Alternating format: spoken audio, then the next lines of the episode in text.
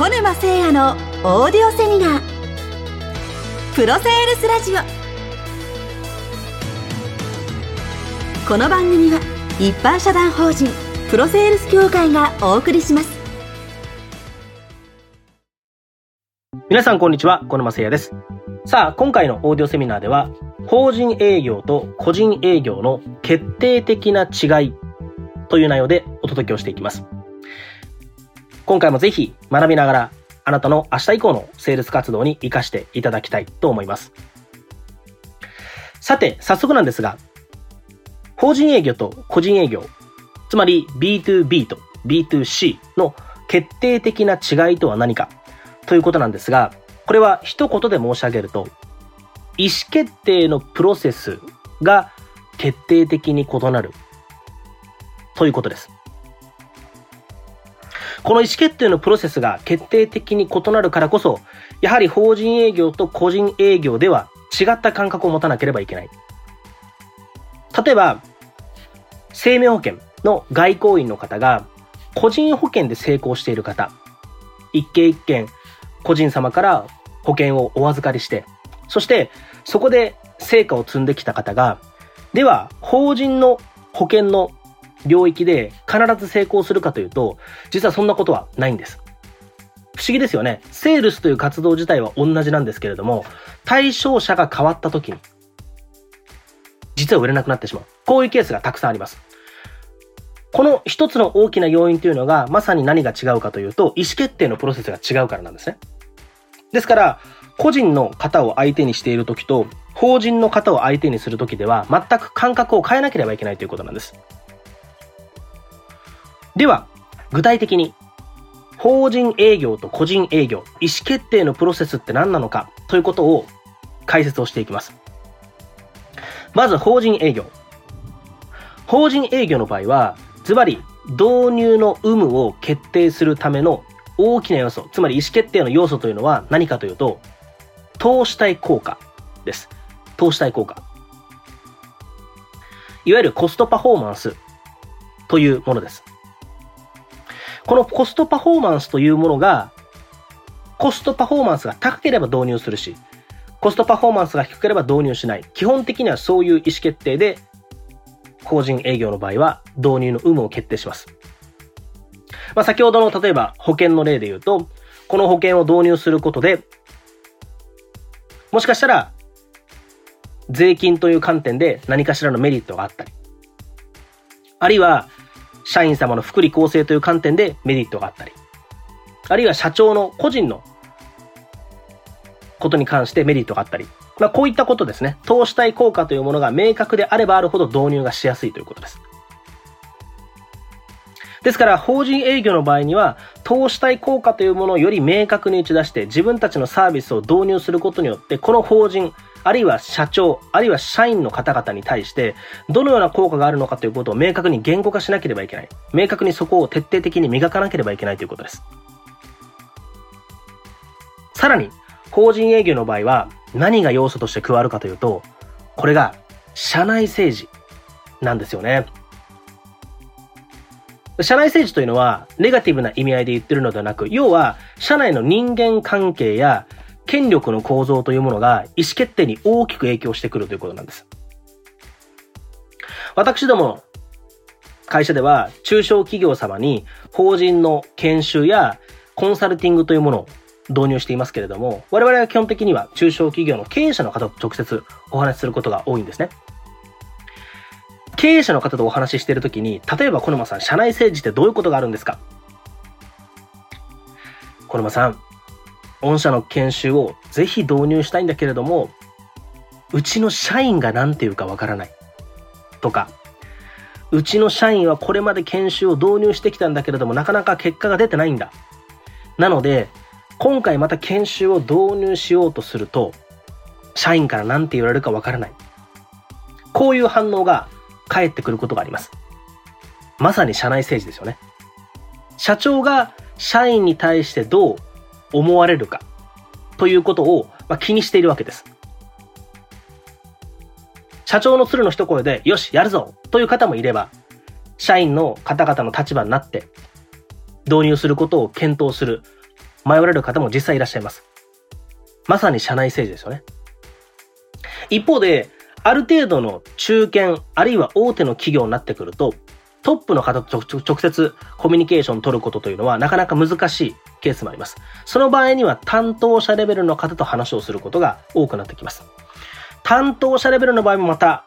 社内政治が関係してきますよね。まあ、つまり人間関係とか権力の構造関係が大きく影響してきます。例えば、自分は導入したいと思ってるけれども、導入するまでには上長の決済を取らないといけないんです。とか、自分は導入したいと思ってるけれども、社内を説得するのがすごく難しいんです、うちの会社は。といったようなことが、まあ非常に多いです。これは担当者レベル、まああるあるですよね。えこの場合は、やはり、大きく人間関係が絡んできてるわけです。ですから、投資対効果ということ、つまりコストパフォーマンスということの明確もとても大事です。意思決定としては基本的には、その投資対効果の有無によって判断されます。しかし、同時に B2B、法人営業の場合は、社内の、社内政治、人間関係、こういった権力構造なども大きくかかっていることです。ではどうすればいいのかというと、これは、お勧めしたい感覚が、あなたが提案している人、例えば社長、あるいは担当者、もしくは管理職の方々。こういった方々の伴走者になるという感覚を持ってほしいんです。つまりこの人がどのようにしたら社内の林業を降りやすいのか、どのようにしたら社内での話をしやすいのか、場合によってはプレゼン資料を作ったりとか、社内の林業を通しやすいような関係書類を作成したりとか、こういった活動が必要になってくるということです。ですから一方的にこちらの提供商品のサービスの話をするんではなくて、相手の会社が使っている共通言語の話題を取り入れるとか、相手の会社の企業理念がいかにこのサービスを導入することによって実現が加速するのかとか、あるいは人間関係ですね。社内の人間関係というものを考えて、こういう風な表現をしたら通りやすいとか、こういう風な資料は、あの部長さんにはこういう風な資料を提供すると通りやすいとか、まあ、こういった形で、あなたが提案する人の伴走者になっていただきたいんです。実際私もですね、社長様と、まあ、基本的にはお話しすることが多いので、さっき申し上げました。いや、社員がやってくれるかどうか、社員がこういうふうなことに抵抗感を覚えるんじゃないか。まあ、こういうことがあるわけですね。その場合には、社長が社員向けにプレゼンをするときの資料を作成するといったこともします。あるいは、社長と私が同席の上で、社員一人一人と面談をしたりすることもありました。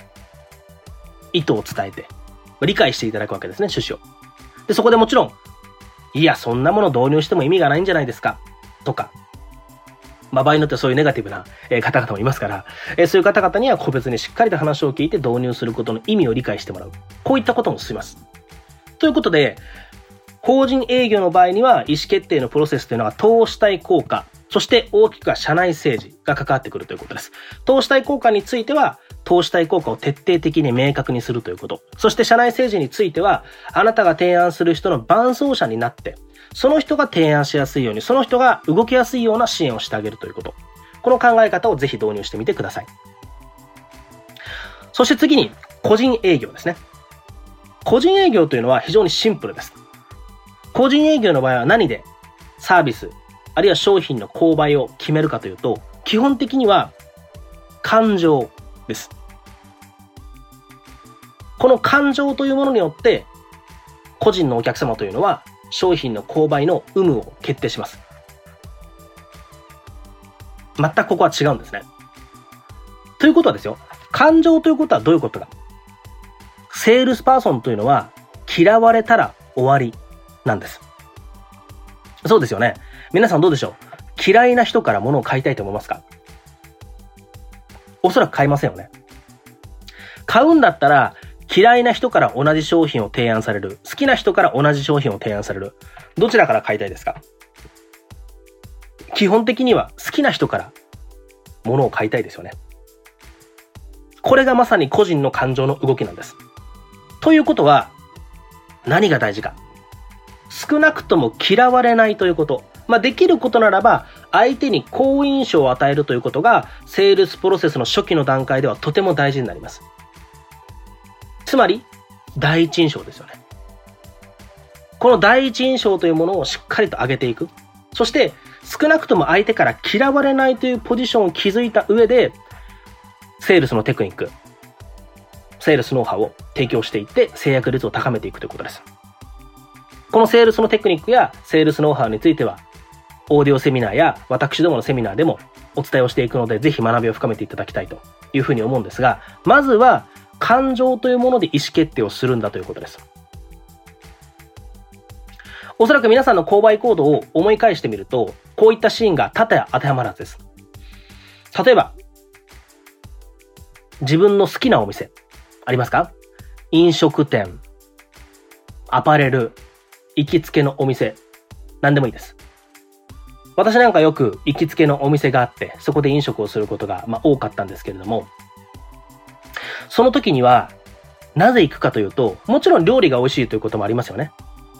料理がまずいお店には もちろん選択はしませんから、自分の中で味覚があって料理が美味しいというお店に行くんですけれども、その料理が美味しいこと以上に、そのお店の店長が好きとか、そのお店の店員さんが好きとか、え場合によってはそのお店のお客様が自分にとってすごく肌が合うとか、こういったことがやはりリピートの要因に大きくなってくるんです。アパレルでもそうですよね。あ、あの店員さんすごくいいなと思ったら、その店員さんに話をかけますよね。美容院でもそうです。美容院でも担当者って決まってきますよね。なんでかっていうと、担当者の方が話がしやすいとか、好きだとか、フィーリングが合うとか、こういったことを選んでるわけです。これすべて個人営業のプロセスですよね。なので、個人営業の場合には、今言ったような業種も含めて、好きか嫌いかということで選ばれるということです。ですから、投資対効果がじゃあ、小沼さん必要ないんですかって言うと、もちろんそんなことありません。逆もしかりで、法人営業にじゃあ、小沼さん嫌われないという努力は必要ないんですかもちろんそんなことはありません。両方とも必要なんですが、どちらの比重が高いかという観点でお話をすると、個人営業の場合には感情というものが比重が高いということです。ですから皆さんは、個人営業の場合には自分自身の第一印象をしっかり上げる。自分自身が少なくとも相手から第一印象として見られた時にマイナスにはならないような状態をしっかりと作り上げていって、その上でセールスのテクニックやセールスのノウハウというものをしっかりと身につけていくということが必要であるということです。このことをぜひ覚えていただいて、取り組んでいただくと、結果的に制約が取れる。結果的に相手とラポールが築ける。信頼関係が築けて、良好なセールスの商談ができるということになります。ということで、今回のオーディオセミナーは、法人営業と個人営業の決定的な違いとは何ですか？というテーマでお届けをしました。法人営業、投資対効果、そして社内政治、ここをしっかりと押さえておきましょう。個人営業の場合は感情だということをしっかりと押さえた上で、第一印象を上げる。その上でセールスのテクニックやセールスノウハウを習得していく。これらのことを意識して、あなたの明日以降のセールスの活動に活かしてください。それでは、今回のオーディオセミナーは以上になります。ご清聴ありがとうございました。本日の番組はいかがでしたか？プロセールスラジオでは質問を受け付けております。プロセールス協会で検索し、公式ホームページにアクセス。質問フォームよりご質問をどしどしお寄せください。またメールマガジン、SNS でも情報発信していきますので、ぜひチェックしてみてください。